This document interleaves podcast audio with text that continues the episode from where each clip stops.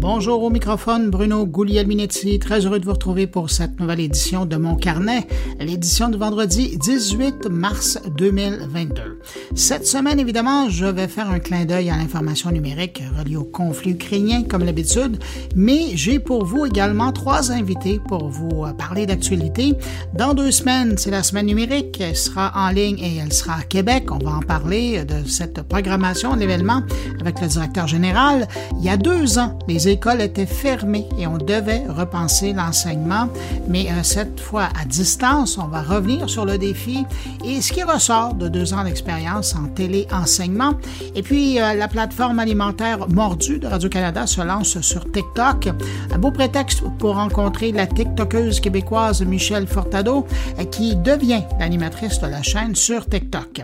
Sinon, ben, mes collègues sont là, en commençant par Thierry Weber, qui nous amène du côté du salon de l'entreprise suisse de Bulle dans l'espace Gruyère. Il nous envoie une carte postale de là-bas. Vous allez voir, c'est assez intéressant euh, ce qui se passe. Il y a Luc Dupont qui s'intéresse à Apple, euh, qui euh, fait maintenant dans le sport. Stéphane Ricoul poursuit sa réflexion sur les enjeux numériques et la politique. Et Jean-François Poulain revient avec son invité sur le fiasco de la nouvelle application de la SNCF en France. Vous allez voir toute une histoire. Alors voilà pour le contenu de cette édition de Mon Carnet. Mais juste avant, permettez-moi de saluer cinq auditeurs de Mon Carnet. Cette semaine, salutations toutes particulières à Raphaël Bois, Nicolas Paré, Luciana Calisto, Steph Dubé et à l'ami Philippe Huneau. À vous cinq, merci pour votre écoute et puis merci à vous, que je n'ai pas nommé, mais qui m'accueillez en ce moment entre vos deux oreilles. À tous, je vous souhaite une excellente écoute.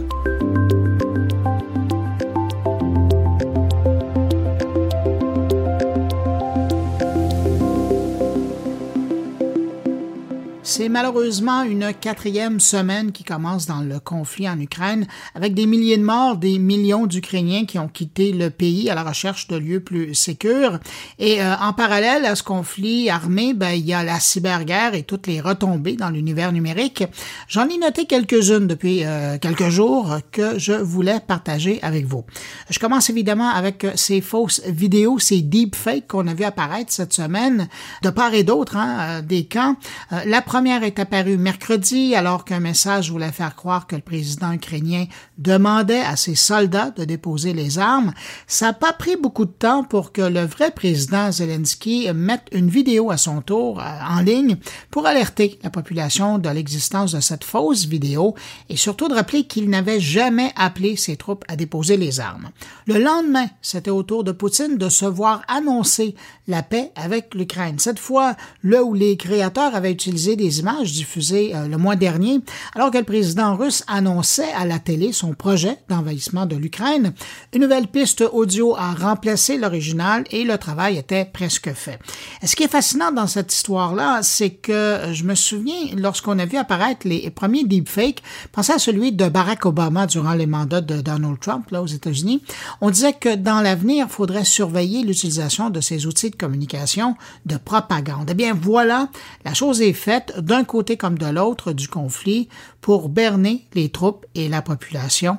On utilise maintenant les deepfakes en contexte de guerre. Parlant de désinformation, Twitter vient de nous apprendre qu'ils ont supprimé plus de 50 000 fausses nouvelles concernant l'Ukraine depuis le début de la guerre le jeudi 24 février. En marge de ces fake news, Twitter dit avoir aussi supprimé 75 000 comptes pour comportements non authentiques. En Ukraine, les opérateurs de téléphonie cellulaire travaillent fort et surtout ensemble pour s'assurer que les services cellulaires restent fonctionnels et permettent à la population de garder le contact entre eux et de s'informer. Et ça devient de plus en plus compliqué parce que l'armée russe commence vraiment à cibler les équipements de télécommunication avec des roquettes, mais aussi par des cyberattaques. Alors, des exemples de défis à surmonter, ben, par exemple, il y a celui de la semaine dernière où les opérateurs Kyivstar, Vodafone Ukraine et LiveCell ont lancé ce qu'on pourrait appeler l'itinérance nationale pour s'assurer que si dans une région du pays leur service ne fonctionnait pas, ben, le téléphone d'un de leurs clients allait transférer ses appels de façon transparente sur le réseau d'un compétiteur. Et de l'autre côté, ben, les opérateurs font aussi de la veille pour trouver des petits opérateurs ou des revendeurs qui collaborent avec Moscou pour leur permettre d'utiliser leur réseau cellulaire en Ukraine. On parlait sur Telegram cette semaine d'un pirate qui a été pris la main dans le sac et qui permettait aux Russes de faire des appels du sol ukrainien jusqu'à 1000 par jour. Et ça, c'est sans parler du travail des techniciens, des ingénieurs qui doivent souvent se rendre sur place pendant la journée, pendant la nuit, quelquefois dans les décombres des bâtiments endommagés pour aller rebrancher le réseau et rétablir la connectivité cellulaire ou Internet. On peut dire que ces gens-là, ben, ils font partie de ces héros de l'ombre du conflit ukrainien. Et puis tiens, un petit sourire alors qu'on apprenait cette semaine que l'Ukraine légalise finalement les crypto-monnaies au pays. Faut croire que les 140 millions de dollars reçus en dons de cette façon, ben, ont fait voir le potentiel de la chose à bien des élus. Donc maintenant, les Ukrainiens peuvent acheter et vendre des bitcoins ou des Ethereum sans aucun problème. Mercredi, le ministère de la Transformation numérique ukrainienne a indiqué sur Twitter qu'à partir de maintenant, les plateformes de vente de crypto-monnaies ukrainiennes et étrangères pouvaient opérer légalement et même les banques pouvaient ouvrir des comptes aux entreprises du secteur des crypto Maintenant, si on se tourne de l'autre côté chez l'envahisseur russe, il ben, faut croire que les sanctions font de plus en plus mal, et même si le gouvernement de Vladimir Poutine cherche toujours à contrôler le message dans un pays beaucoup plus fluide que lorsqu'il avait pris le contrôle de la Russie la toute première fois en 2000.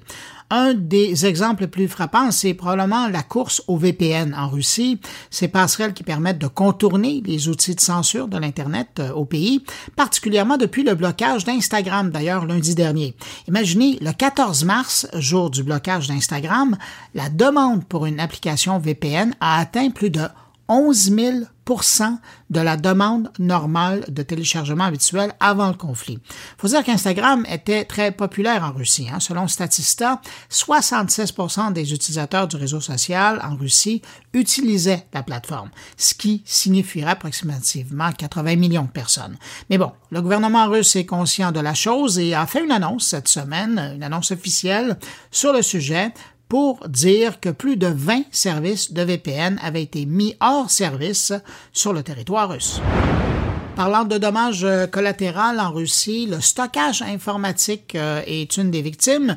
Début mars, euh, AWS, Google Cloud et Microsoft Azure ont tous les trois annoncé la fin de leur opération en Russie. Et aujourd'hui, ben, la Russie n'a plus assez d'espace de stockage infonuagique pour répondre à ses besoins. Selon les experts, la Russie en aurait encore pour deux mois à tenir et ensuite, il n'y aurait plus assez de capacité de stockage dans les centres de données du pays.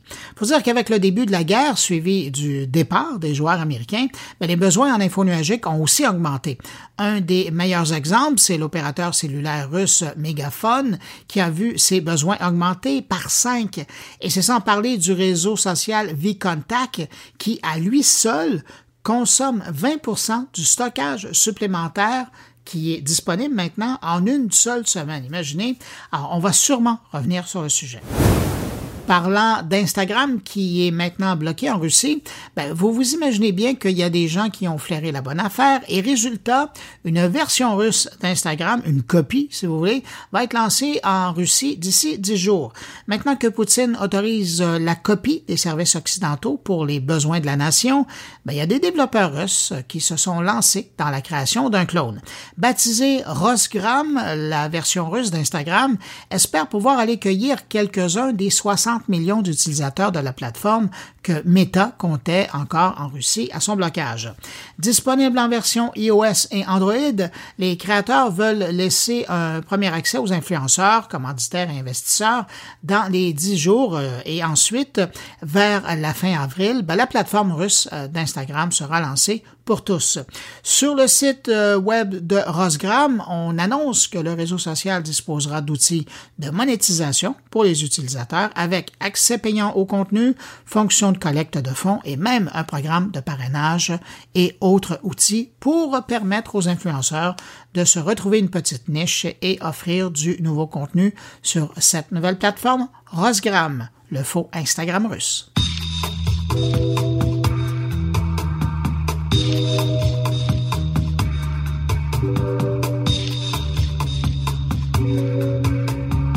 Il y a deux ans, semaine pour semaine, les étudiants québécois avaient droit à leur toute première semaine de télééducation, d'éducation à distance. En fait, si on se rappelle bien de l'époque, c'était plutôt un départ sur les chapeaux de roue. Hein? Mais heureusement, la situation s'est quand même rapidement corrigée. Deux ans plus tard, je me demandais ce qu'il en restait de cette expérience, qu'est-ce qu'on avait appris de l'enseignement à distance. Pour en parler, j'ai invité Audrey Miller, la directrice générale et éditrice du magazine L'école branchée, qui est probablement la meilleure personne pour nous en parler parce qu'elle a euh, un poste d'observation assez privilégié, hein, puisqu'elle est là pour parler, pour suivre, pour aider les gens de l'enseignement dans l'évolution justement de l'enseignement par euh, l'aide numérique. Bonjour, Madame Miller. Bonjour. Audrey Miller, vous qui êtes vraiment dans une position euh, d'observatrice privilégiée quant à l'éducation et à l'utilisation du numérique, je serais curieux de vous demander, quand vous vous retournez et vous regardez les deux dernières années qu'on vient de passer dans le monde de l'éducation, comment vous, qualifieriez ces, années-là qui ont été vécues par les professeurs dans le contexte numérique? Je les qualifierais de, ben, bien sûr, pour commencer parce que ça a été tellement euh, un univers, ben, un basculement complètement dans les façons de faire, parce qu'on on a beau dire que ça fait quand même, ça doit faire une quarantaine d'années déjà qu'on étudie les pratiques euh, numériques, puis comment ça peut venir soutenir l'enseignement et l'apprentissage, mais, mais jamais ça avait été vécu avant ça de façon aussi soudaine et, euh, obligée d'une certaine façon. Donc, ouais, ça a été tout un rang de marée qui a envahi l'éducation avec du bon puis des, défis aussi. La dernière, dans le fond, je repensais à ça, la dernière grande révolution, puis là, on me sent guillemets, parce que ça n'a rien de comparable à, ce qu'ils ont vécu les deux dernières années, ça remonte dans le fond à l'arrivée des tableaux blancs. Oui, on pourrait dire, là, mi, euh, début 2010 euh, à peu près, là, les tableaux blancs entraient dans toutes les classes euh, par un plan d'équipement massif et tout ça.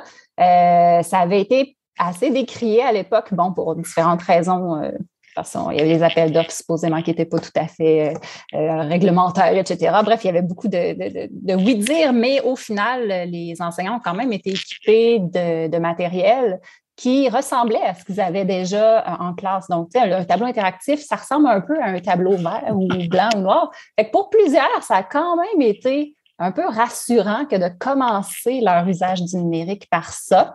Et le fait d'avoir euh, à leur disposition un ordinateur portable, bien sûr, qui accompagnait ces tableaux-là, euh, ça leur a permis parfois, bon, ceux qui n'aimaient pas le tableau, au moins avaient accès à l'outil euh, ordinateur et ça a quand même été bénéfique. puis là, ben, c'est certain qu'on avait quand même le plan d'action numérique en éducation qui, qui est en cours en ce moment, là, qui achève d'ailleurs depuis 2018, qui avait quand même commencé à équiper pas mal de milieux en tablette, entre autres, en Chromebook. Euh, donc, l'équipement était quand même euh, assez bien déployé, je dirais. Là. Euh, la pandémie serait arrivée une dizaine d'années en arrière, ça aurait été une toute autre catastrophe.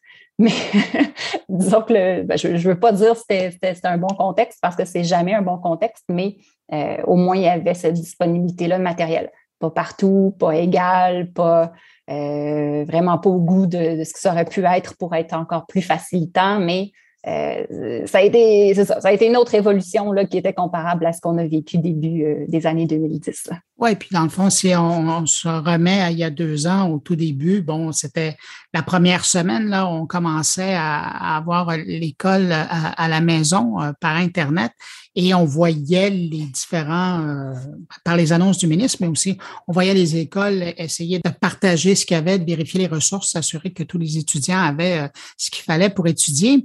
Quand vous regardez ça, est-ce que vous croyez que les professeurs, les directions des écoles, puis à quelque part peut-être même le ministère, ils ont appris de cette expérience-là? Bien, en fait, pour nous, à l'école branchée, ça fait, euh, ça fait justement près de 25 ans qu'on est euh, en accompagnement des enseignants dans l'usage du numérique. Puis, Euh, c'est certain que cet apprentissage-là qu'on a fait au cours des deux dernières années, qui a été en, en, mode accéléré incroyable, il a été extrêmement important, mais en même temps, il était dans un contexte assez exceptionnel qu'on espère ne pas avoir à vivre euh, encore très longtemps, dans le sens que euh, enseigner à distance, par exemple, c'est vraiment pas la même chose qu'enseigner avec le numérique. Dans le fond, c'est un des volets de l'enseignement avec le numérique. Fait qu'on a comme développé ah mon Dieu, j'allais dire développer une expertise, mais je suis pas certaine que je peux dire le mot expertise encore. Mais en tout cas, on s'est vraiment préoccupé de l'enseignement à distance euh, pendant deux ans de façon très, très intensive. Mais maintenant, euh, il y a des choses qui peuvent rester, bien sûr. Ça, c'est ce qui est intéressant à, observer en ce moment. Qu'est-ce qui, a tendance à vouloir euh, s'implanter? Euh, mais c'était quand même, c'est un contexte exceptionnel qu'on veut pas nécessairement voir se généraliser. Là. Par exemple, il y a des études qui ont montré que l'école à distance, c'était vraiment loin d'être idéal. Puis je veux dire, on est là, évidemment. Hein. c'est toujours mieux en, en vrai. Mais, euh, mais c'est ça. Donc, euh, c'est tout un, c'est toutes des observations euh, qui sont dans un contexte vraiment particulier avec un, c'est ça, juste qu'il y avait une pandémie, on était obligé d'être scolarisé à distance pendant un certain temps. Il fallait se, tenir prêt à basculer rapidement parce qu'on ne savait jamais quand les classes allaient fermer. mais ça s'en vient, on devrait revenir avec quelque chose d'un peu plus normal, tout en gardant des apprentissages, justement, de ce qui a bien fonctionné. Et c'est intéressant ce que vous dites parce que euh, vous faites la différence évidemment entre apprendre à enseigner à distance et travailler avec des outils numériques. Mais mm. est-ce que ça n'a pas justement le fait de devoir enseigner à distance, de se préparer d'une autre façon, est-ce que ça n'a pas poussé les professeurs à utiliser beaucoup plus les outils numériques qui étaient, euh, qui n'étaient pas nécessairement leur appareil euh, privilégié dans le passé? Non?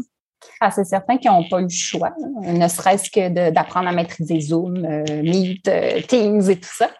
Euh, puis, puis c'est ça, dans le fond, même nous, en tant qu'organisme de formation qui est axé numérique, tout ça, on a même nous-mêmes dû revoir toutes nos pratiques parce qu'au départ, le, réflexe, ça a été de, faire ce qu'on est habitué de faire normalement en présence, puis de vouloir le reproduire à distance. Et nous-mêmes, les premières fois, les premières formations, on s'est carrément cassé la gueule, excusez l'expression, mais on s'est rendu compte que c'est pas ça. Il faut s'adapter, euh, faut, il faut euh, être en plus petit groupe, il faut être plus axé sur le, la personne en face de soi parce que c'est pas parce qu'on la voit dans l'écran qu'on peut vraiment aussi bien percevoir euh, son, ses réactions et tout ça. On s'est rendu compte que le lien était plus important encore que le contenu parce qu'avant de vouloir passer du contenu, il faut s'assurer que le lien soit créé. Mm-hmm. donc, tout ça. Puis, oui, là, les enseignants se sont mis à la recherche d'outils numériques euh, pour, euh, pour venir les appuyer, mais c'est ça. Donc, les premiers essais qui ont été plus du euh, transposons ce qu'on a l'habitude de faire en classe et faisons-le en numérique. par exemple, voici une feuille d'exercice en PDF. Oh, là, ça, les élèves ont décroché vite. les profs ne savaient plus comment récupérer ces travaux-là, comment les corriger, comment. Bref, oui, il y a eu des apprentissages très grands à ce niveau-là. Là, on a vite vu quels étaient des usages à complètement oublier puis, il a fallu se mettre à en explorer des nouveaux. Tout à l'heure, vous avez dit rapidement, puis vous avez, vous avez poursuivi sur un autre sujet, euh, qu'il y a des, euh, des, habitudes, il y a des choses qui vont rester. Qu'est-ce qui va rester selon vous? Bien, j'espère en tout cas très fort que euh, va rester cette habitude de communiquer de façon numérique, de façon plus organisée parce que je ne sais pas euh, des gens qui nous écoutent qui ont des enfants puis qui sont comme moi. Moi, j'en ai trois. donc, quand l'école se met à nous envoyer des courriels, je les reçois en trois copies. Puis là, s'il y a un erratum, c'est d'autres copies d'erratum, des copies. Là, le 28 profs, le prof de musique, le prof d'éduc, le prof de. Ça finit plus. Alors, euh, quand on s'est mis à utiliser, par exemple, Google Classroom pour tout centraliser, oh, tout à coup, c'est devenu intéressant. Euh, au lieu de recevoir les plans de travail sur papier chaque semaine, mais on les a tous centralisés. Donc, si on doit garder notre enfant une journée euh, parce que, je sais pas, moi, il y a un symptôme, bien, au moins, on sait qu'il va avoir tous ses outils de travail, on va savoir il est rendu où, son plan. Donc, tout cet aspect-là de euh, un peu comme nous, dans le fond, dans l'univers professionnel, nos, agendas sont numériques. c'est toutes ces choses d'organisation qui nous facilitent la vie. Mais il y en a tout plein qui s'appliquent euh, à l'éducation. Puis si c'est comme avec les élèves plus jeunes, des fois on dit Ah, ben là, ils sont trop petits pour pouvoir. Oui, peut-être, mais les parents, eux, peuvent venir soutenir à ce niveau-là. Puis si on éduque les parents et qu'on habitue, euh, moi, en tout cas, ce volet-là de communication par les plateformes numériques, je pense que c'est quelque chose qui doit demeurer parce que que des avantages. Puis euh, même après ça, à partir de cinquième année, les jeunes sont capables eux-mêmes de gérer leur, euh, leur communication, d'écrire à leurs enseignants et tout ça. Donc, tout cet univers-là de communication doit demeurer. ensuite, ben, c'est ça, de, cesser de voir le numérique comme étant de transposer ce qu'on a dans les cahiers, puis d'en faire des exercices genre dis mon PDF, là, c'est l'exemple classique, mais ça peut pas être que ça. Euh, le numérique apporte tellement plus. On peut transformer les façons de voir les choses. C'est déjà un exemple. Mettons les fameux exposés oraux qui causent tant de stress et tout ça euh, auprès des élèves, puis même pour les parents. On va s'entendre aider son enfant à préparer l'exposé le soir. C'est vraiment pas un cadeau. Euh, il existe toutes sortes d'autres façons. on peut penser au balado, on peut penser, euh, il y a des outils qui permettent à, l'élève de s'enregistrer en train de faire une vidéo pour parler d'un sujet. Puis, euh, c'est pas obligé d'être toujours debout devant la classe avec son petit carton. Puis, bonjour, aujourd'hui, je vais vous parler de. Tu sais, maintenant, il y a toutes sortes de nouvelles façons possibles. Les élèves peuvent s'écouter ensuite, peuvent se, commenter, se laisser de la rétroaction entre eux. Donc, il y a toutes sortes d'options qui sont nouvelles, même pour l'évaluation. Imaginez, au lieu d'avoir une feuille avec plein de questions qu'il faut apprendre plein de choses par cœur, mais avec juste ce qu'on fait en ce moment, une entrevue, par exemple, d'entendre l'élève en train d'exprimer sa compréhension d'un sujet, il ne peut pas y avoir de plagiat là-dedans. Là. Quand tu as l'élève qui parle de comment il a compris un sujet, le plagiat est presque impossible parce que s'il est en train de lire un texte, on l'entend ou on le voit. C'est vraiment, ça transforme les possibilités en éducation. Dans le fond, avez-vous l'impression que cette pandémie-là, elle a été une, ben, transformation numérique forcée, mais qui euh, nous a fait avancer de peut-être 10-15 ans d'un coup et que si elle n'avait pas été là, ben, on serait encore en train de réfléchir à, oui, un jour, à un moment donné, on va commencer à inclure ces outils-là? Euh, ben, c'est une bonne question parce que j'aimerais répondre à oui, oui, absolument, parce que ça semble si, ça semble si euh, aller de soi. Mais reste que dans certains contextes moins privilégiés où ça ne s'est pas super bien passé, euh, il y en a qui sont sortis avec de l'amertume, donc on recule même encore en arrière. Il va falloir reconstruire le, lien entre les, les professionnels de l'éducation et le numérique, même certains parents aussi avec les familles, ça n'a vraiment pas bien fonctionné. Euh, donc, oui, pour certaines choses, je pense que pour les observateurs, pour les, euh, les, gens qui, qui œuvrent en périphérie un peu, eux vont avoir obtenu vraiment beaucoup de données, beaucoup de, beaucoup de matière sur laquelle s'appuyer pour bâtir peut-être des nouveaux programmes ou des nouvelles euh, façons de faire, entre autres en formation initiale des enseignants. Dans les universités, ça a été aussi très, très important pour eux comme, comme situation finalement. Mais après, ben, au concret dans le milieu, autant où il y a des enseignants qui ont commis des révélations puis qui maintenant ne vont pas revenir en arrière. Il y en a d'autres. Il ne faut, faut, pas, faut pas s'arrêter en disant ah, c'est bon, on est, on est parti. Là. Non, on, doit, on va malheureusement, pas malheureusement, mais il faut continuer à soutenir ceux qui ne sont pas encore tout à fait euh, convaincus ou qui ont vécu des moins bonnes expériences, par exemple. Avez-vous l'impression qu'on a perdu des gens?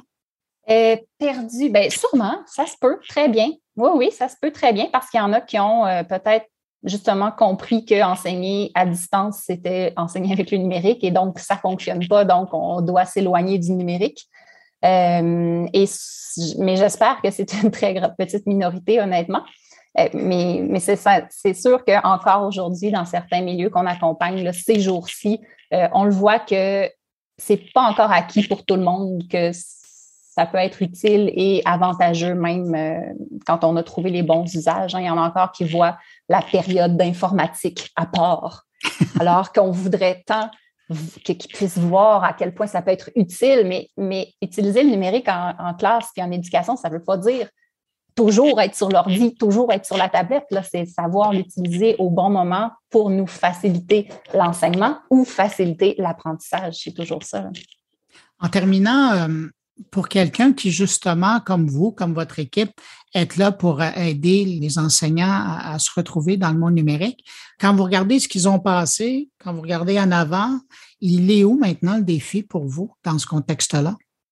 Bien, là, euh, mettons qu'on regarde aujourd'hui, on sent une petite écœurite aiguë là, du Zoom, la Zoomite. Euh, les, enseignants ont juste besoin de retrouver euh, les enseignants et les élèves. En fait, le milieu scolaire a besoin de se retrouver en, en personne, en vrai. Donc, euh, là, des fois, justement, ce qui est de, à distance, on dit Ah oui, oui, on va avoir des bonnes pratiques. Maintenant, on peut faire des réunions à distance, c'est beaucoup plus efficace, on sauve le trafic. Oui, mais on a ce besoin-là de se rassembler, de se voir, de redévelopper ce lien qui a été un peu euh, étiré, je dirais, dans les deux dernières années. Donc, ça, c'est un défi immédiat.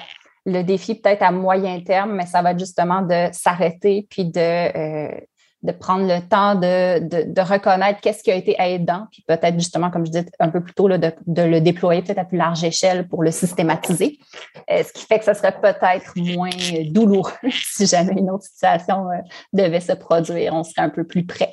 Donc, j'entends travailler sur l'humain. Vraiment, vraiment. C'est important. Ça vient à ça. Audrey Miller, directrice générale et éditrice euh, du magazine L'École branchée, merci d'avoir pris le temps de répondre à mes questions, puis bonne poursuite dans votre travail. C'est un grand plaisir. Merci de l'invitation.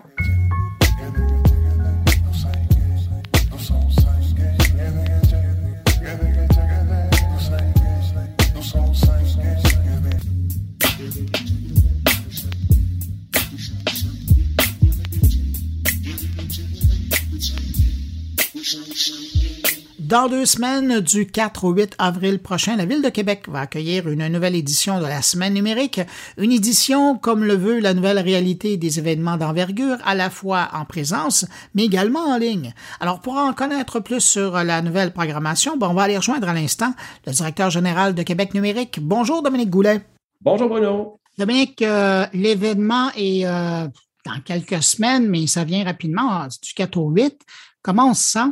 On se sent très fébrile cette année. C'est le retour aux événements en présentiel avec euh, la presque fin de pandémie. ça nous donne l'occasion de pouvoir euh, rassembler euh, des gens au terminal de croisière de Québec. C'est quand même la vocation première de cet événement-là, de rassembler les gens de différentes industries. Donc, on est très fébrile à l'idée de pouvoir enfin accueillir des personnes physiquement sur place. Vous dites que ça va être en présence, mais il y a quand même la possibilité d'y assister virtuellement, enfin à une partie de la programmation.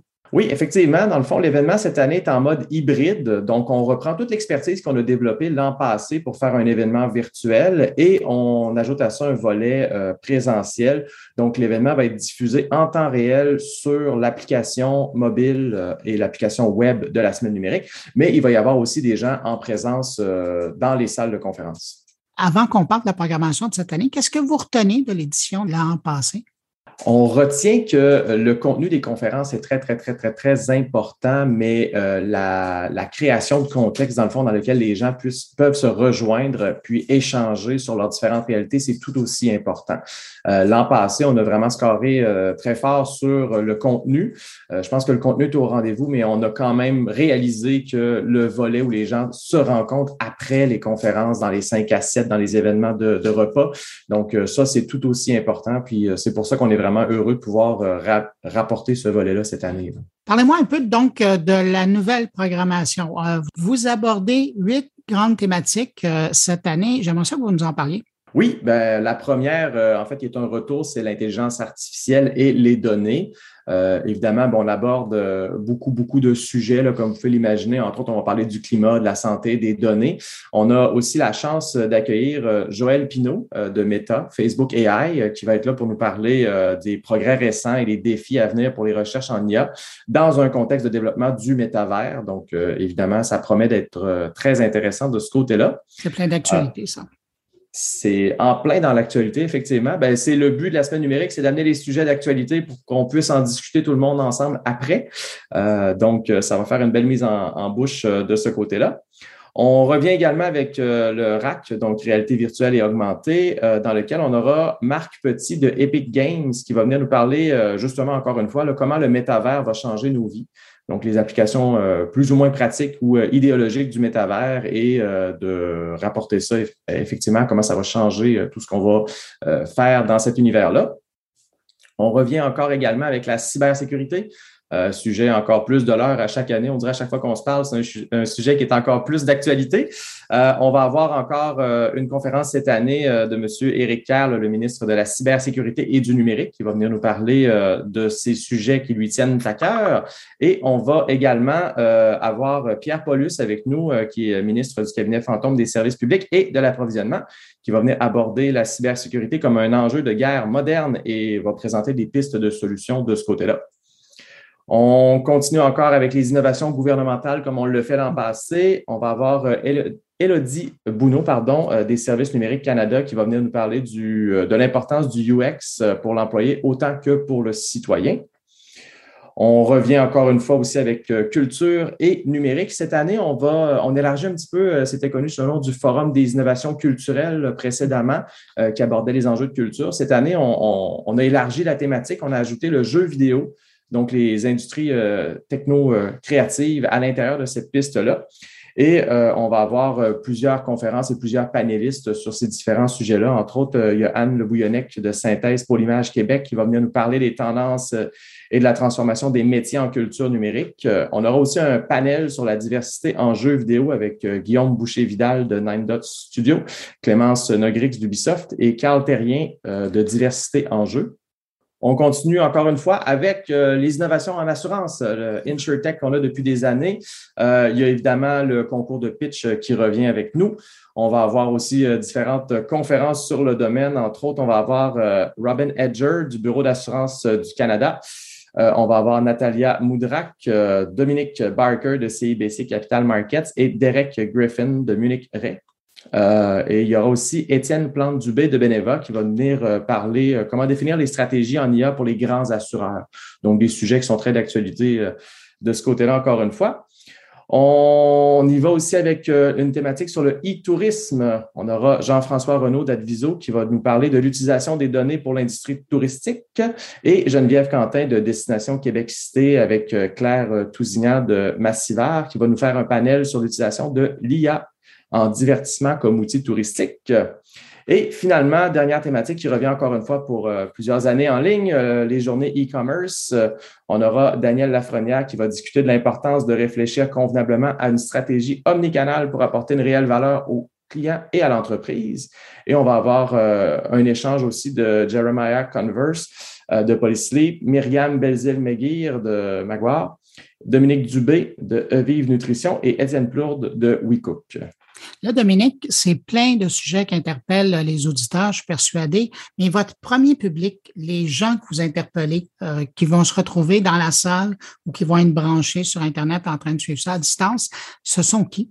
C'est des curieux du numérique. Euh, c'est sûr que nous, on aime les définir comme étant les professionnels du numérique, mais on ne veut pas s'adresser uniquement aux programmeurs, aux designers. Euh, on veut vraiment aller chercher tous les gens qui utilisent le numérique de façon professionnelle dans leur emploi et qui sont très curieux par rapport à tout ce qui se fait. On, cherche à cibler les gens qui veulent s'inspirer de ce qui se fait ailleurs dans leur domaine, mais aussi dans des domaines différents, parce que c'est là que l'innovation se produit. C'est quand on utilise une solution qui est adaptée à un autre domaine, puis on l'amène dans le nôtre, puis on crée quelque chose de complètement nouveau. Euh, où on crée des pistes de collaboration parce que justement, on fait parler un professionnel de l'industrie de l'assurance avec un professionnel du domaine du jeu vidéo, puis on développe une nouvelle solution peut-être interactive pour, euh, pour ce domaine-là. Donc, ce qu'on cherche à aller chercher, c'est tous les gens qui utilisent le numérique de façon professionnelle dans leur emploi. Euh, pour les amener dans des, des, contextes de collaboration et de création. Dans cette édition-là, je vous écoutais avec votre programmation et je la regardais aussi et je me disais que J'imagine que c'est la pandémie qui oblige ça, mais c'est beaucoup sur l'expertise québécoise et canadienne cette année, contrairement à des années précédentes où on sentait beaucoup, il y avait beaucoup de, de gens qui venaient de l'extérieur pour euh, partager cette expérience-là. Euh, est-ce que vous avez tout de même une participation internationale cette année? Oui, évidemment, euh, l'international, je pense que comme pour tous les événements, c'était un enjeu cette année. Euh, c'est quelque chose qu'on doit planifier d'avance. Est-ce que les frontières seront ouvertes ou pas? C'est un, débat qui, nous semble un peu loin en ce moment, mais euh, il y a quelques mois, c'était encore très d'actualité. on a mis l'accent sur les talents québécois parce qu'évidemment, on a beaucoup de talents ici. Ça reste que la semaine numérique, c'est un moment où est-ce qu'on veut regarder ce qui s'est passé dans l'année, les innovations qu'on a faites, faire le point là-dessus, partager, puis apporter nos solutions aux autres industries. Donc, le talent québécois québécois est toujours mis de l'avant. Euh, pour ce qui est de l'international, évidemment, on va attendre des délégations internationales. On va en avoir euh, physiquement sur place. On va en avoir aussi qui vont se joindre à nous euh, dans le format virtuel.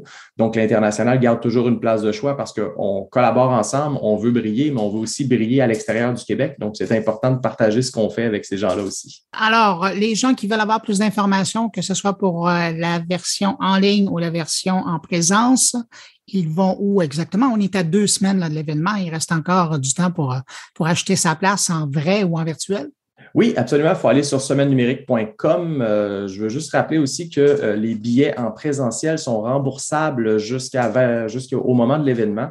Donc, advenant le cas vous achetez un billet en présentiel et coup de théâtre du gouvernement, on ne peut plus se réunir. Euh, vous aurez toujours l'option de vous faire rembourser votre billet ou de transférer votre billet pour un format virtuel et obtenir un remboursement pour l'équivalent entre les deux. Euh, c'est sûr qu'on vous invite à vous présenter sur place. Ça reste un événement qui est coloré, qui est festif, qui est collaboratif. Donc, on a bien hâte de vous voir euh, au terminal de croisière du 4 au 8 avril. Ben, en tout cas, bravo, puis surtout merci d'être de retour comme ça. C'est fort apprécié à travers le Québec et puis de nous permettre, pour les gens qui ne pourront pas y être, d'y être virtuellement. Ça aussi, euh, c'est un plus. Dominique Goulet, directeur général de Québec numérique, merci d'avoir pris le temps de répondre à mes questions. Puis a deux semaines de l'événement, ben encore euh, bonne finalisation des choses à terminer et puis euh, surtout bonne semaine numérique. Merci beaucoup. Au plaisir de te voir.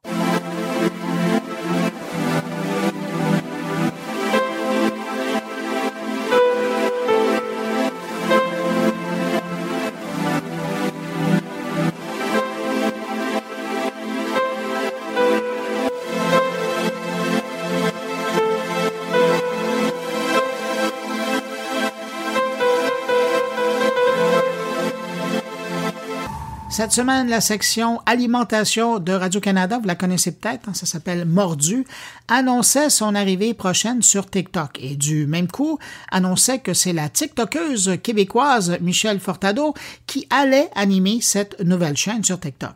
Je me suis dit que c'était un bon prétexte pour inviter une TikTokeuse déjà bien installée sur la plateforme pour nous parler du défi d'informer dans l'univers de TikTok. Michelle Fortado, bonjour. Bonjour.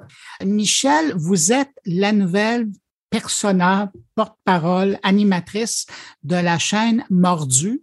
Est-ce que c'est le genre de choses que vous visiez quand euh, vous avez commencé euh, sur euh, les réseaux sociaux?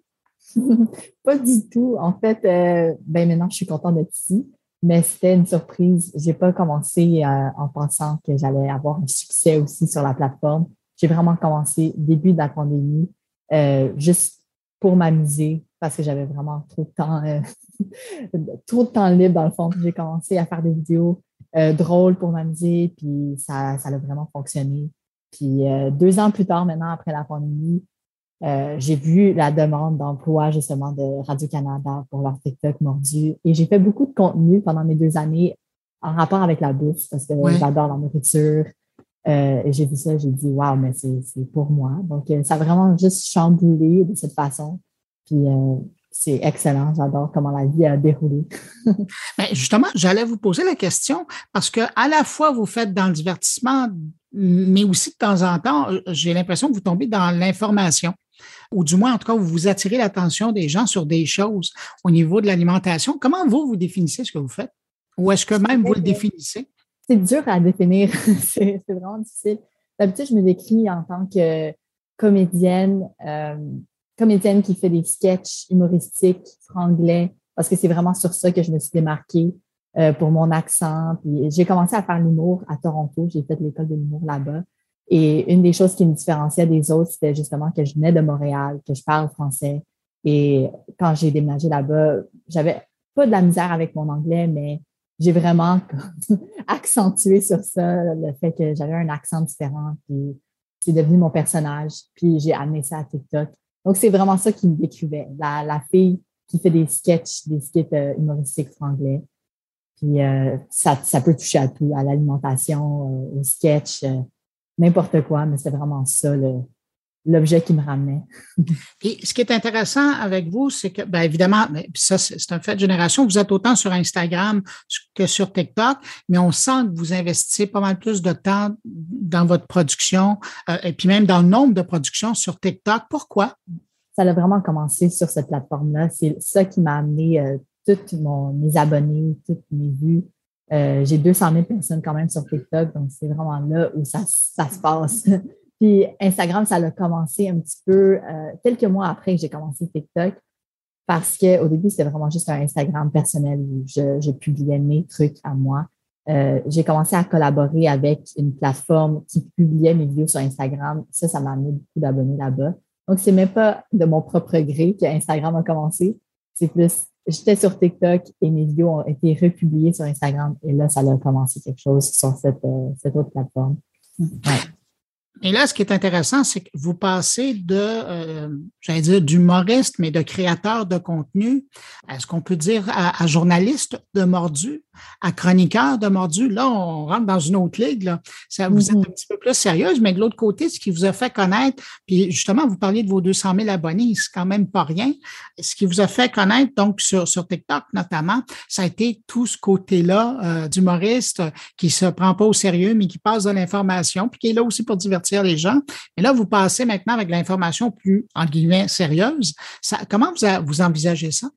Euh, je pense qu'ils m'ont embauché justement à cause que je ne me prenais pas au sérieux, puis j'avais un ton plus euh, ludique, justement pour venir chercher euh, l'audience de mon âge, donc 18 à 34, génération Z, milléniaux, parce que des fois, on regarde Radio-Canada comme les nouvelles, et c'est un peu un sérieux, évidemment.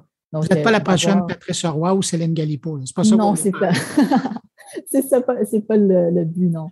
Donc, euh, c'est vraiment juste de rejoindre plus ma génération euh, à mordu pour justement les inviter à jouer avec la nourriture, apprendre sur l'alimentation, mais plus d'une façon euh, amusante et facile d'approche. Mais Michel, puisque vous le dites comme ça, à parler à votre génération, comment on informe votre génération? Bonne question. Mais sur TikTok, c'est vraiment une bonne façon de, les rejoindre dans leur routine puis de les informer. Parce que honnêtement, moi, j'ai beaucoup appris sur TikTok. Euh, il y a plein de vidéos très intéressantes de créateurs super cool qui prennent de l'information très importante, que ce soit les nouvelles, euh, que ce soit sur le corps humain, quoi que ce soit. J'ai appris beaucoup de choses euh, sur cette plateforme-là parce que c'est facile, c'est au bout des doigts. c'est vraiment sur les réseaux sociaux que on prend beaucoup d'informations sur Twitter aussi. Euh, donc, c'est vraiment là la, la, place numéro un, je crois, pour nous rejoindre. Et j'imagine que, comme sur les autres plateformes, il y a des codes, il y a des choses, il y a des façons de faire. Ça serait lesquelles euh, qui, pour vous sont importantes à, suivre sur TikTok? Euh, c'est vraiment toujours changeant, je dirais, parce que TikTok, avant, j'avais une croyance que c'était des vidéos courtes, rapides, parce que ça a commencé avec ça, que c'était 30 secondes, une minute, gros max. Euh, mais maintenant, de plus en plus, ça devient des vidéos de 3 minutes, 5 minutes. Même récemment, les vidéos de 10 minutes ont été introduites sur l'application. Donc là, ça, ça change complètement ma vision des choses, de c'est quoi les codes de TikTok. Donc, même moi, je suis toujours en train de m'adapter aux nouveaux codes, puis euh, comment l'algorithme fonctionne, parce que c'est aussi, TikTok, c'est relativement nouveau comme application. Donc, euh, c'est toujours de s'adapter vraiment, puis de les codes, c'est d'être organique. Je dirais ça, ça, va toujours rester d'être le plus organique possible, d'être justement euh, terre à terre avec les, abonnés. Des, choses comme ça que ça, ça va toujours rester, puis ça, ça va rejoindre les gens plus facilement. Il y a aussi un effet d'arriver au bon moment hein, par rapport au sujet qu'on décide de choisir. Question d'être choisi aussi par l'algorithme et être poussé plus facilement. Ça aussi, c'est d'arriver à, passer, d'arriver avec le bon sujet au bon moment. Tout à fait. C'est tellement rapide aussi avec TikTok. Tu peux manquer euh, d'un un moment euh, de quelques jours. Les tendances, ils passent tellement vite. Une chanson qui peut c'est juste cette chanson-là que tu entends pendant deux semaines et après ça, tu n'entends plus jamais. Donc, c'est vraiment d'embarquer vite sur les tendances, sur les, les sujets à aborder. Puis, il y a aussi un élément de chance avec TikTok. Oui, tu peux tout planifier à la lettre, mais il y a aussi beaucoup de, d'expérimentation à faire avec l'application. Puis, c'est de voir qu'est-ce qui va fonctionner, qu'est-ce qui ne va pas fonctionner. C'est essai-erreur, vraiment. Vous êtes, je le disais tout à l'heure, vous êtes présente sur d'autres plateformes, mais vous privilégiez TikTok. D'où vient votre succès? Mais vous, personnellement, comme créatrice, qu'est-ce que vous aimez dans TikTok? J'aime beaucoup tout ce que j'ai mentionné, le ton organique de l'application, que c'est n'importe qui qui peut utiliser l'application et devenir viral. Euh, parce qu'il y a d'autres euh, comme Instagram ou YouTube, tu vas et tu retrouves les gens qui ont beaucoup d'abonnés, qui ont déjà un following, mais sur TikTok, c'est vraiment juste monsieur, madame, tout le monde qui peut prendre son sel, filmer une vidéo et ça va devenir viral, puis ça peut être super intéressant. Il y a tellement de gens qui ont des trucs intéressants à dire ou de, bons contenus à mettre. Puis ça, ça donne l'opportunité à tout le monde d'être vu. Donc, c'est vraiment ça que j'adore de l'application. Alors là, Michel, on va pouvoir vous retrouver donc avec votre nouveau contenu de Mordu. Est-ce que ça va être une nouvelle chaîne Mordu ou est-ce qu'on va retrouver le contenu de Mordu euh, sur votre chaîne à vous? Ça va vraiment être sur la nouvelle chaîne euh, mordu.ca sur TikTok. Moi, ma chaîne continue à exister, sauf que ça va pas être le contenu de Radio-Canada. Donc, c'est vraiment c'est un nouveau compte exclusivement du, euh, du contenu mordu qu'on a planifié, que moi aussi j'ai planifié. Donc, c'est ça. Donc, sur votre chaîne TikTok, à vous, on va continuer à pouvoir entendre votre accent en anglais. Exactement. Michel Fortado, merci d'avoir pris le temps de répondre à mes questions. Je vous souhaite bonne chance avec euh, ce nouveau défi-là. Continuez à votre travail parce que vous êtes pas mal divertissante. Merci beaucoup. Allez, au revoir. Au revoir.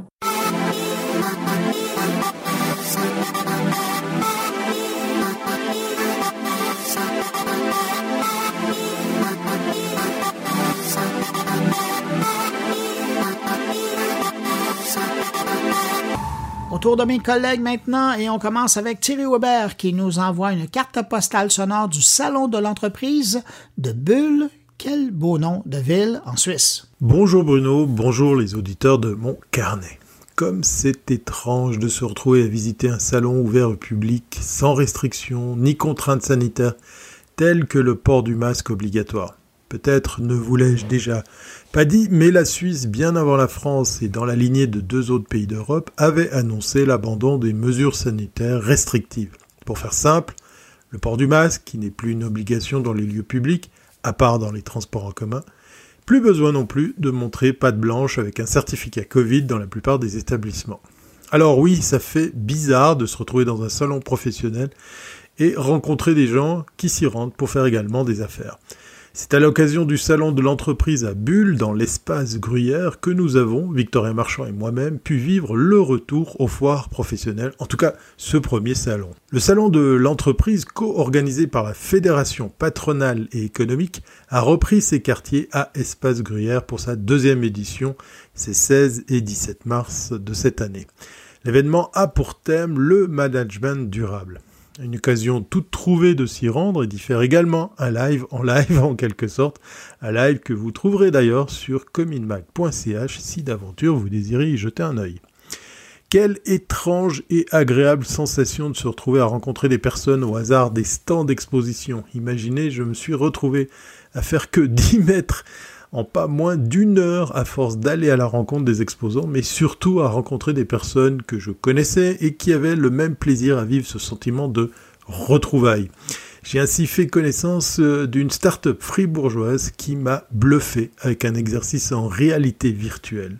Son nom, V-Rescuer, si je prononce correctement. C'est d'ailleurs avec Vincent Lemaire, CEO, fondateur, instructeur spécialisé et formateur d'adultes BFFA, que je me suis retrouvé à sauver des vies. Alors, oui, pas forcément avec de véritables personnes et pas pour de réels accidents ou urgences, mais son approche très simple et très bien réalisée m'a permis de m'immerger dans un univers dans lequel j'ai pu me former au massage cardiaque et à l'usage d'un débriefilateur.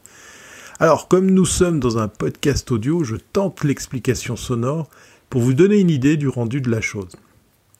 Équipé d'un casque VR, un casque Oculus 2 en l'occurrence, et les manettes qui vont avec, je me suis retrouvé dans un univers professionnel dans lequel l'utilisateur, ou plutôt le collaborateur qui doit se former aux gestes qui sauvent, est plongé. Le scénario que j'ai vécu est très simple. Vous suivez un couloir dans une entreprise, couloir dans lequel on vous fait un premier briefing avec des explications de base très simples à consulter. Puis, une fois arrivé dans le hall d'entrée de la dite société, vous assistez à une scène dans laquelle vous ne serez plus le simple spectateur. Une scène dans laquelle un de vos collègues constate que le second collaborateur présent à côté de lui montre de sérieux symptômes. Il a de la peine à respirer, il se plaint, puis chute par terre inconscient. Et c'est là c'est là que j'entre en scène. En l'occurrence, si c'est vous qui suivez ce cours, vous vous retrouverez à faire pareil que moi, suivre les instructions pour sauver la vie de votre collègue inanimé et gisant par terre. De façon très intuitive, on vous amène à prodiguer les premiers secours, un massage cardiaque, mais aussi comment préparer la personne à l'usage d'un choc amené par un débriefilateur que vous aurez à poser vous-même. Imaginez ce scénario incroyable à devoir vous servir d'un tel appareil. Et le tout toujours dans un univers assez réaliste. Le scénario en question pousse le vice à devoir également gérer votre premier collègue, toujours présent, et à l'inviter à téléphoner au secours. Il vous est même d'ailleurs demandé de trouver le numéro de téléphone, non, le téléphone déjà, posé par terre à côté de la victime, et même de confirmer le bon numéro de téléphone des secours, vous plongeant ainsi dans un réalisme assez poussé. Vous entendrez même les secours arriver avec le bruit de la sirène de l'ambulance et devrez passer le relais aux ambulanciers une fois arrivés sur place, le tout en n'ayant jamais arrêté de masser le malheureux collaborateur inconscient. La start-up a même développé une version de son outil de formation avec un véritable mannequin d'exercice pratique, rendant la chose encore plus réelle, puisque le retour haptique vous sera ainsi proposé. Vous sentirez réellement le buste de la personne à sauver sous vos mains. VRSQR propose d'ailleurs ses services et son innovation aux entreprises qui ont un devoir d'entretenir la formation aux gestes qui sauvent à leurs collaborateurs, un marché B2B, mais également B2C pour des particuliers qui désirent se former. Anecdote très troublante, c'est au lendemain de la fin d'un de ces exercices en VR qu'un participant s'est retrouvé à sauver la vie d'une personne bien réelle dans un accident de montagne. Quand la réalité virtuelle passe au réel pour ce qui est d'apprendre à sauver des vies, c'est assez bluffant. Impossible pour moi de vous résumer l'entier de ce salon, salon dans lequel je me suis également retrouvé à tomber sur une autre de mes passions, la van life. Oui, oui, il y avait même du fourgon aménagé pour les loisirs euh, présents dans ce salon avec une société eh bien, présentant des équipements pour ce type de véhicule. Et pour euh, terminer, la question que tout le monde se pose, verrons-nous un retour au salon professionnel avec de fortes euh, affluences? Pas si sûr pas maintenant en tout cas, puisque le gros point d'amélioration de ce salon, et j'ai envie de dire tous les autres à venir, j'imagine, est le retour en force des visiteurs. Une version très timide en matière de nombre de visiteurs, mais des exposants de qualité et très motivés à continuer à présenter leurs produits et leurs services durant ce type d'événement. Suite au prochain épisode, ou plutôt au prochain salon, devrais-je dire. Allez, portez-vous bien et à très bientôt si c'est pas avant.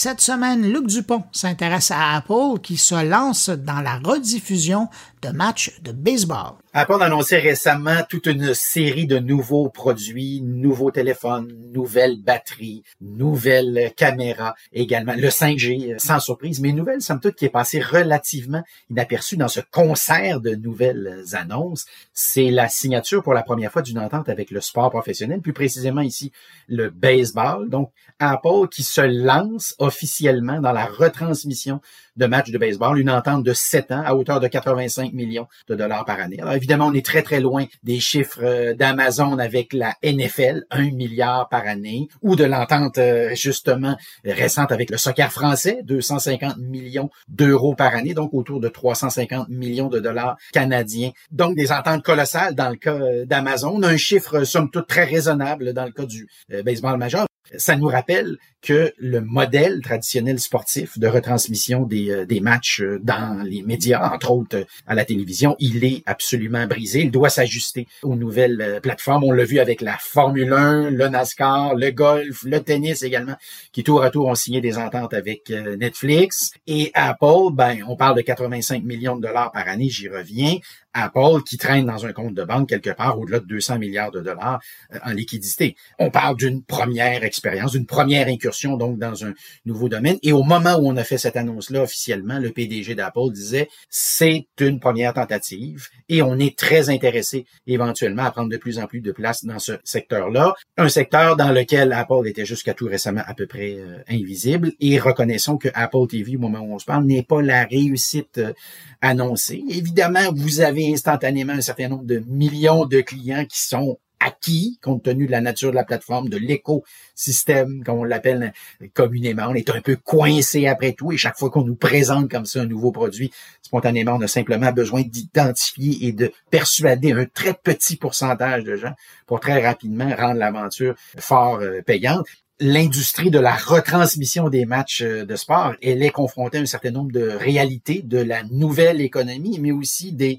nouveaux médias, euh, le modèle brisé. Alors les gens vivent maintenant sur leur téléphone. Les gens s'abonnent moins euh, au câble. En l'espace de quelques années au Canada, par exemple, on est passé de 75% des foyers abonnés au câble à 51% des foyers abonnés au câble, donc de 2015 à 2021 plus précisément. Aux États-Unis, à une autre époque, 2013 plus précisément là aussi, 100 millions de foyers étaient abonnés au câble. Aujourd'hui, on estime qu'on est quelque part, quelque part autour de 50 quelques millions d'abonnés. Alors, souvenons-nous qu'ESPN, pour prendre un, exemple concret, qui est une TV euh, qui retransmet exclusivement, en fait, spécialisée dans le sport, mais à une époque on avait 100 millions d'abonnés, encore une fois, à 7 dollars par mois, on générait 700 millions de dollars par mois. Aujourd'hui, on a quelque chose comme la moitié moins d'abonnés, donc la moitié moins de fric. Alors, dans ces circonstances-là, évidemment que le sport a compris qu'il est condamné, je parle des ligues ici sportives, on est condamné à s'adapter à cette nouvelle réalité-là. D'autant plus que lorsqu'on jette un coup d'œil sur le profil d'âge des téléspectateurs, immanquablement, ce qu'on remarque, c'est que dans toutes les ligues, à peu près, on a un phénomène comme ça de vieillissement qui est dramatiquement, évidemment, dangereux, risqué, parce que si on ne réussit pas comme ça à renouveler le cheptel de, de Père Dieu, tôt ou tard, on est condamné à traverser une époque difficile, moins d'annonceurs, moins d'annonceurs, moins de revenus, moins de revenus euh, pour les stations, moins de revenus éventuellement pour les, pour les grandes ligues. Euh, donc, on a intérêt à rajeunir, et c'est ce que Netflix a permis, je le rappelle, avec, euh, avec la Formule 1, et c'est la recette qu'utilise le NASCAR, le tennis, le golf également, en espérant être capable d'atteindre le même genre d'objectifs. Dans le cas du sport professionnel, on sait que le simple fait d'être présent sur les nouvelles plateformes permet de rajeunir les, euh, les auditoires et ça explique pourquoi, donc, tour à tour, toutes ces ligues-là se laissent tenter par euh, les nouvelles euh, plateformes comme Facebook, qui retransmet des matchs, Twitter, qui l'a fait aussi, Amazon, on en parlait un petit peu plus tôt, et maintenant Apple. Alors, on peut deviner que dans un futur pas très éloigné, et je pense que c'est la grande nouvelle aujourd'hui, on aura des télés spécialisées dans la retransmission de matchs de sport qui ne retransmettront plus de matchs de sport simplement parce que tous ces droits-là auront été achetés par les nouvelles plateformes.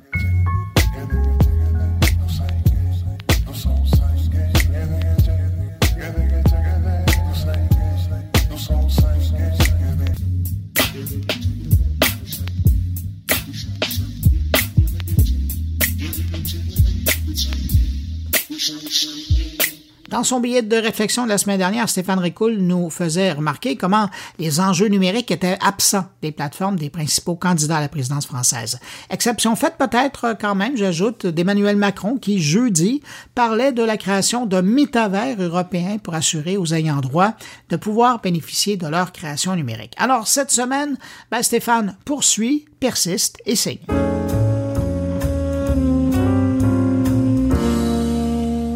Voilà donc que les candidats à la présidentielle française me font mentir, ou presque, et c'est une bonne nouvelle. Souveraineté numérique, sobriété numérique, cybersécurité, fiscalité, investissement, entreprise innovante, apprentissage du code à l'école, pas mal tous les mots-clés y sont passés lors d'un débat organisé par une dizaine d'associations qui avaient juste le goût de savoir si politique et numérique allaient enfin rimer cette année.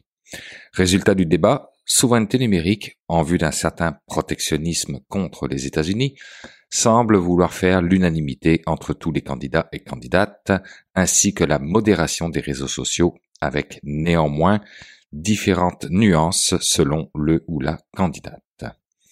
Selon le résumé qu'en fait Jérôme Colombin dans son podcast Monde numérique, le candidat Mélenchon plaide pour un cloud français et des logiciels libres dans les administrations, ainsi qu'un meilleur contrôle des câbles sous-marins.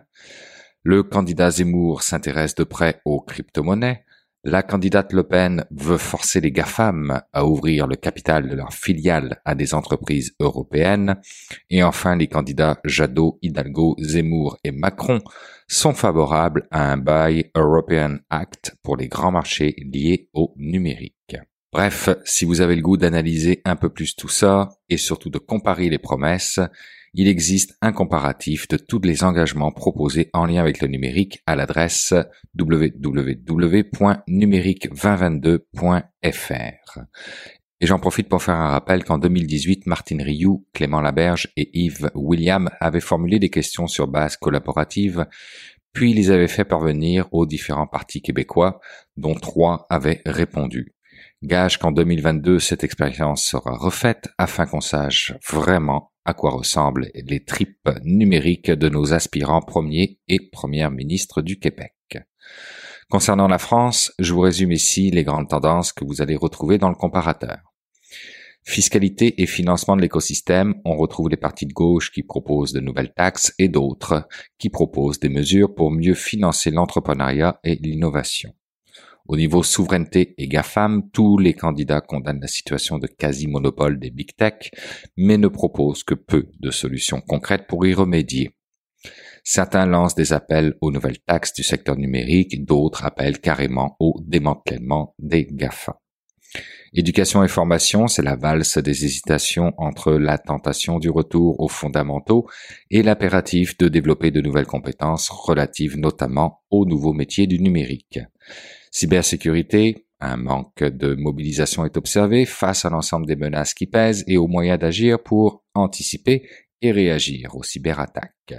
Au niveau innovation et impact, c'est la nécessité de renforcer les liens entre recherche privée et publique et entre recherche académique et entreprise qui l'emportent, ainsi que le soutien fiscal à l'entrepreneuriat à impact, mais avec des règles d'engagement qui restent trop floues droit du travail avec des positions très opposées entre la gauche et la droite sur l'immigration du travail et l'urgence de simplifier le droit du travail, les enjeux de compétitivité et d'attractivité des startups sur le marché de l'emploi numérique mondial sont globalement ignorés par les candidats.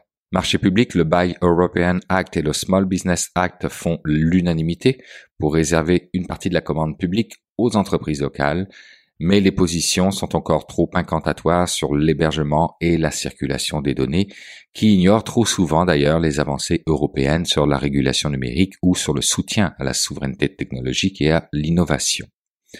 Et enfin, au niveau État et services publics, on retrouve des vœux pieux largement partagés par les candidats sur l'accessibilité numérique dans l'ensemble des territoires et pour les publics exclus, avec un impératif de simplification administrative qui n'est pas assez central, voire des tentations de dénumérisation chez les candidats de gauche à contre-courant du mouvement de fond de numérisation mondiale. Tout cela est certes très franco-français, mais c'est l'inspiration ici qui m'importe, d'autant plus qu'il existe un point commun entre tous les candidats, de tous les partis, de tous les pays. Ils sont tous super sensibles aux aspects du numérique, mais la plupart du temps quand ça fait leurs affaires. Je vous donne quelques exemples. Barack Obama a été le premier à le faire en 2008 et ça nous vient directement du marketing, j'ai nommé le ciblage. Et le ciblage porte sur les données sociodémographiques, les sondages d'opinion bien sûr, et toutes les traces que nous laissons au gré de notre vagabondage et mémérage en ligne. Mais il porte aussi sur toutes les autres données que vous pouvez acheter ou retrouver de façon publique et qui permet finalement d'y aller de façon plus granulaire avec ce qu'on appelle le micro-ciblage avec les travers que cela peut avoir quand on pense à Donald Trump et ses amis de Cambridge Analytica. Aujourd'hui, le parti du président français actuel a développé une application maison reproduisant la notion de porte-à-porte, mais via une carte Google Maps, où les militants sont invités à poser des questions aux habitants des adresses ciblées et à remplir des questionnaires. Du côté du candidat Zemmour, c'est une application aux mêmes objectifs appelée épervier qui affiche différentes couleurs sur une carte qui, lorsqu'elle est verte, signifie que la zone lui est favorable. On travaille ici sur la notion de réseau et de verrouillage, fort probablement. Idem côté Mélenchon avec une application appelée TokTok, et oui, et appelée Common du côté du candidat Jadot. Je n'invente rien ici, promis, mais j'arrête là tout de même. Et à la clé de tout ça, bien déjà 20 plaintes de déposer en lien avec le RGPD. Alors les partis politiques nous espionnent-ils? C'est la question que se pose le média Ouest France et la réponse repose beaucoup sur une entreprise appelée Digital Box qui travaille semble-t-il avec tous les candidats à la présidentielle et qui grâce à la puissance de leur algorithme croise des masses de données publiques et personnelles dont disposent les partis. Cependant, si écart il devait y avoir, la Commission nationale de l'informatique et des libertés publiées, le CNIL, qui surveille de près les campagnes électorales, prendrait acte. Mais tout de même, Une enquête du journal Le Monde a révélé que les équipes d'Éric Zemmour parvenaient à imposer des messages et thématiques dans les tendances de Twitter au moyen de vastes campagnes coordonnées et automatisées de retweets massifs. Malgré tout cela, faut quand même rappeler que les moyens financiers des différents partis sont toujours limités, que la technologie, même celle liée aux données massives, connaît elle aussi ses limites, et qu'au final, c'est le programme politique qui est censé porter au pouvoir un ou une candidate. Alors, je nous donne rendez-vous cet automne pour une campagne dont les programmes liés au numérique seront épluchés.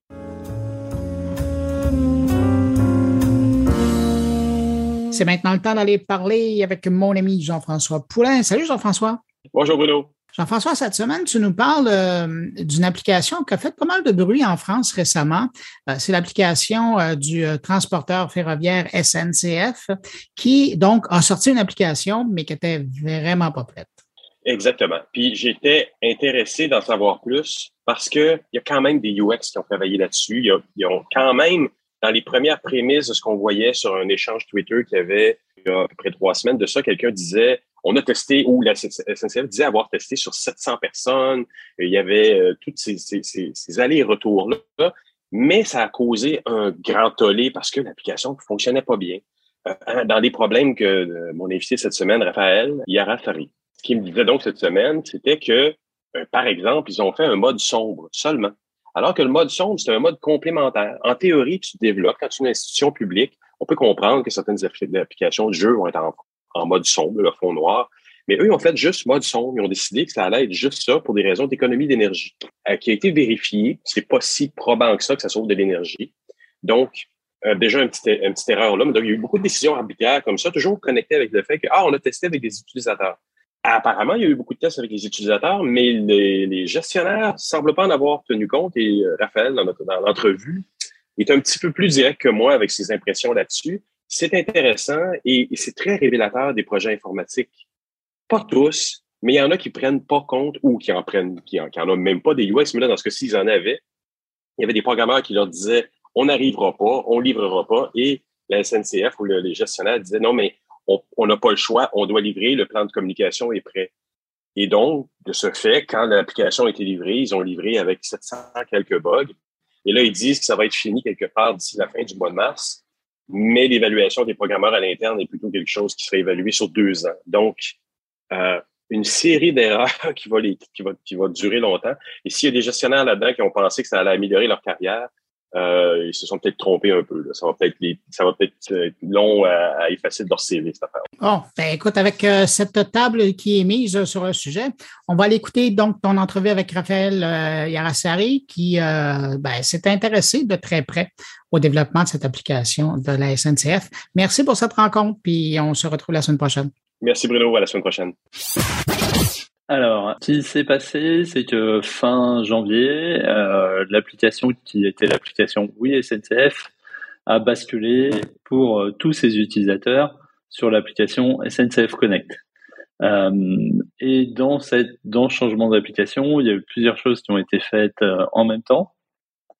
Il y a eu le, le champ le plus visible qui est l'aspect design interface.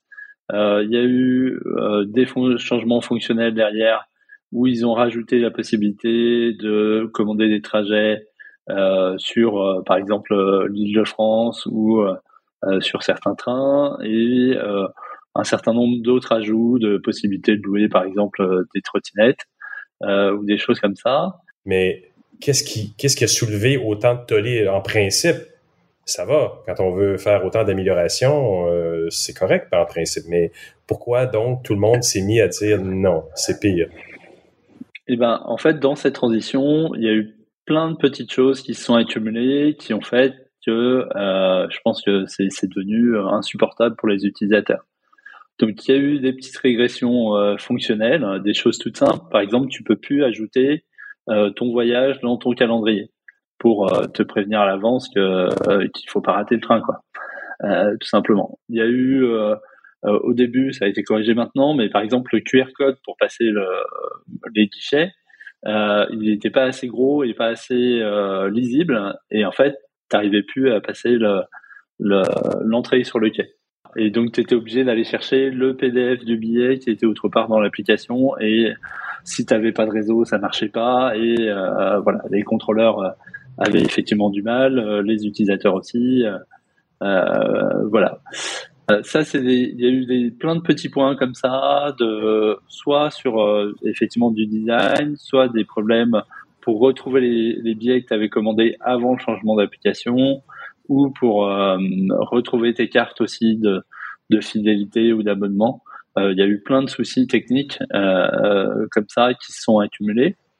Et puis du côté design, il y a eu un choix pas forcément très heureux sur un design sombre, donc avec un fond noir et écrit en, clair dessus. Euh, qui est pas forcément opportun pour une application dont tu vas te servir euh, sur un quai de gare, euh, dans une ambiance euh, sans doute au soleil ou très éclairé ou enfin voilà. Mais attends, tu, veux dire il, n'y a, a qu'un mode sombre maintenant, il n'y a plus il y a plus de c'est pas un choix là, c'est que le mode sombre pour l'application? C'est que le mode sombre pour tout le monde, d'office. Voilà. Donc c'est voilà, ah, c'est aussi ça, c'est aussi ça qui, qui crispe un peu les gens, je pense. C'est c'est on rentre chez toi sur ton téléphone et on te dit c'est le mode sombre. Là, c'est comme ça, t'as pas le choix. Bah, normalement, effectivement, c'est ce qui est recommandé par Apple, par, euh, par euh, Google euh, dans la conception de ces applications, c'est de proposer deux versions, une version claire et une version sombre. Là, la SNCF, quand elle communique, elle te dit ah mais c'est pour une histoire d'éco-conception, ça consomme moins d'énergie, c'est plus reposant, c'est plus lisible. Sauf en fait, ces arguments-là, ils ne tiennent pas. Consommer moins d'énergie, c'est valable sur un certain type d'écran. Et puis, de toute manière, euh, l'application, tu t'en sers 5 minutes quand tu prends le train, 5 minutes quand tu réserves tes billets. Enfin, c'est pas ça qui va changer ta consommation d'énergie. Pareil sur la visibilité, tu t'en sers ponctuellement. Euh, et voilà. Donc, ces arguments-là, ils tiennent pas. Et donc c'est aussi un dernier point euh, qui est apparu dans, le, dans cette problématique et je pense dans le mécontentement des utilisateurs, c'est qu'en fait euh, tu, la communication qui est allée avec ce changement d'application était complètement euh, euh inadaptée. Euh, voilà, pour rester poli. en fait, à chaque fois, quand, quand, à chaque fois qu'un utilisateur faisait des remarques, hein, que ce soit sur les stores ou sur Twitter ou comme ça, la communication de la SNCF, c'était à chaque fois oui, mais c'est normal, euh, les utilisateurs ont du mal à, euh, à comprendre ce qu'on a voulu faire. Euh, voilà, entre, entre guillemets, enfin, on avait l'impression que tu disais vos utilisateurs sont un peu bêtes, alors il faut les accompagner. Là, on peut imaginer que c'est un faux pas du département des relations publiques, mais la façon, mm. comment on peut en arriver là globalement, en amont de ça, il y a des équipes UX, il y a des équipes de développement qui ont pris des décisions j'ai vu dans des articles qui disaient avoir consulté, euh, je sais pas, des milliers de personnes ou des centaines de personnes pour en arriver à ces conclusions-là. Mais on peut se demander, mais quel type de questions ils pouvaient bien poser pour en arriver à des conclusions pareilles aussi là? Bah, c'est, une question que je me suis posée. J'ai essayé d'avoir des informations. Euh, les quelques infos que j'ai recueillies, effectivement, ils ont fait des études auprès d'utilisateurs, ils ont testé auprès de, d'agents euh, aussi de la SNCF. Euh, voilà, ils ont fait tout ça a priori euh, relativement proprement. Et je pense que le, le souci c'est pas au niveau des designers ni même au niveau des développeurs, euh, c'est au niveau dessus, euh, dans les niveaux de, prise de décision managériale, euh, où effectivement ces infos du terrain ont été ignorées, ont été mis de côté pour bah, peut-être pour satisfaire des besoins plus des managers que ceux des utilisateurs. pour moi, c'est l'analyse que j'en fais. Du côté développeur, les échos que j'ai eus, c'est on a essayé de sortir, on a fait au mieux en fait en, fonction des moyens qu'on nous a donnés et du temps qu'on avait. Mais on savait qu'en sortant, c'était pas prêt. Et, et quand on l'a dit au niveau au manager au-dessus, bah, la réponse a été euh, faut que ça sorte à telle date et tout. On a déjà le plan de communication, le truc, et ainsi de suite. Tous les faux pas ont été refaits. On est en 2022. On pourrait imaginer qu'on est au-delà de ça, que nos méthodologies nous, nous protègent de ce genre de faux pas-là. Donc là, on aurait un, niveau managérial qui aurait complètement ignoré les sons de cloche de tout le monde. Les, tests ont dû être ignorés aussi globalement, massivement, parce que s'ils ont sorti du prototype, s'ils avaient des équipes UX, ils n'ont pas dû être tenus en compte du tout. Là. bah, alors c'est peut-être une des explications, c'est que les équipes managériales, c'est pas des équipes euh, issues de, de l'informatique, de l'IT, du monde de l'agile ou du design. C'est beaucoup d'équipes qui sont issues plutôt du terrain euh, euh, ferroviaire, on va dire, euh, et un peu du, du voilà de, de ce côté-là. Tu sais, en, en, France, il y a des, des grandes écoles et ces grandes écoles, soit techniques, soit commerciales euh, trust toutes les places de, de management. Euh, et en fait, ces gens-là, c'est pas des gens qui sont issus, voilà, c'est pas des designers, c'est pas des informaticiens, c'est des gens qui sont directement issus des grandes écoles et qui se retrouvent dans des postes de décision. Euh, et en fait, ce, problème de cette, euh, cette caste, on va dire, de management, c'est qu'effectivement, elle est assez décorrélée du terrain et son objectif, c'est pas de satisfaire l'utilisateur ou de satisfaire le client. Son objectif, c'est de monter dans la hiérarchie. Et pour monter dans la hiérarchie, il faut faire des trucs visibles euh, sur lesquels on peut se, se, se, faire mousser, quoi. Voilà, où on peut dire à son collègue en comité de direction. Hey, t'as vu, j'ai fait la nouvelle application, machin. Regarde, euh, elle est euh, machin avec, euh, tu vois, elle est en noir sur, voilà, sur, c'est un nouveau concept, c'est innovant, c'est, c'est voilà. Euh, tu, tu, tu, voilà. Mais c'est à quoi que rien qui évolue. On est en 2022, il y a encore des... On le vit tous, probablement toi aussi dans ta pratique, tu le vis, de voir des clients comme ça qui demandent des choses qui sont déconnectées de la réalité, qui parfois se laissent mm. convaincre, mais parfois on est obligé de vivre avec leur, leur délai. Bah, là, ce qui, est, ce qui est assez stupéfiant, je dirais, c'est il y a des tests qui ont été faits, qui ont été faits par des designers, enfin j'en connais certains, et qui ont bien fait leur boulot. Mais en fait, il y a eu un, un plafond de verre entre cette couche de, de gens euh, qui font, tu vois, des développeurs, des designers qui font bien leur taf, et puis ce, ce, mode décisionnel au-dessus euh, qui va, euh, qui, prennent des décisions qui sont pas euh, en lien avec les gens du terrain qui font. voilà. Et donc en fait, il y a cet aspect-là de un peu d'omerta au sein de l'organisation euh, qui va faire que euh, ben, on prend des décisions euh, pour faire plaisir au chef, pour pour préserver cette hiérarchie, mais c'est des décisions qui se retrouvent déconnectées en fait de du terrain. Et depuis la mise en onde, ça a évolué, ils ont corrigé. Si je ne m'abuse, il y avait pas loin de 700 bugs à corriger lors de la mise en onde. C'est quasiment, c'est quasiment le monde du jeu, là, où on se permet de mettre en onde des choses qui fonctionnent à moitié, puis en disant, mais soyez patient, on va corriger dans le temps. J'ai vu un, de leurs posts aussi à la SNCF qui disait ça. Non, mais c'est bon, on a quelques bugs, on va les corriger, mais c'était 700. c'est hallucinant.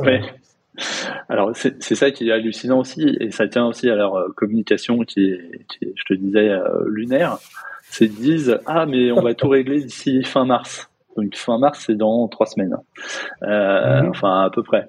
Euh, donc euh, bah non, on sait déjà d'emblée, enfin n'importe quel designer ou même développeur peut te dire que ça va pas être réglé fin mars. c'est évident vu le nombre de problèmes qu'il y a que ça sera pas réglé fin mars et que euh, au mieux, euh, moi je dirais à vue il faudra deux ans pour remonter euh, au niveau où c'était avant la mise à jour. Voilà, donc encore une fois, annoncer un truc, ça va être réglé fin mars, c'est faux, on le sait d'avance. C'est maladroit. Et, et, ça a sorti. Il n'y a personne qui avait testé ça avant ou s'en était aperçu avant la mise en onde, ou du moins ils s'en sont aperçus puis se sont dit non, mais c'est bon, le plan de communication est en place, il faut quand même sortir. Mais le mal que ça a pu faire au niveau de la crédibilité de la SNCF, c'est quand même pas négligeable. Là. Bah, c'est absolument euh, faramineux, quoi. Enfin, euh, c'est pareil, si tu regardes les notes sur les stores, euh, bah, c'est passé d'une bonne note qui était euh, de, de 4,6 à peu près, donc sachant que ça va de 1 à 5, hein, euh, c'est mhm. passé de 4,6 à 1,9. Euh, l'équivalent, si, voilà, l'équivalent si on compte euh, sur une note sur 20 par exemple, c'est tu serais passé de 17 de moyenne à 4 de moyenne. C'est ça qu'il faut se dire. Oui, c'est intéressant. Et les gens se sont aussi précipités sur les applications euh, euh, privés, si j'ai bien compris, d'autres euh, d'autres organismes qui, qui font euh, des mm. applications pour le, les transports collectifs en France. Donc ça, ça les a aidés eux au moins. Oui, alors il y a deux applications. Il y a par exemple Trainline qui était avant c'était Capitaine Train euh, qui avait, alors Capitaine Train avait une très bonne réputation en termes de d'UX et une très bonne expérience. Euh, ce qui s'est un peu dégradé euh, quand ils sont passés à Trendline parce qu'ils ont ils ont été rachetés, ils ont changé les choses. Mais effectivement, euh, dans les si tu regardes les classements sur les stores, euh, et ben Trendline remonte dans le classement là où SNCF Connect recule en fait. Donc Trendline n'a pas encore déplacé, dépassé SNCF Connect, mais ils ont regagné des places en fait. Ça serait ironique. Euh, Eh, Écoute, on va suivre ça. On, va suivre, on suit ça du Canada, en tout cas, mais merci beaucoup pour ta, ton, ton rapport sur la, sur la chose. Raphaël, j'aimerais ça te remercier beaucoup pour cette entrevue. ben, je t'en prie.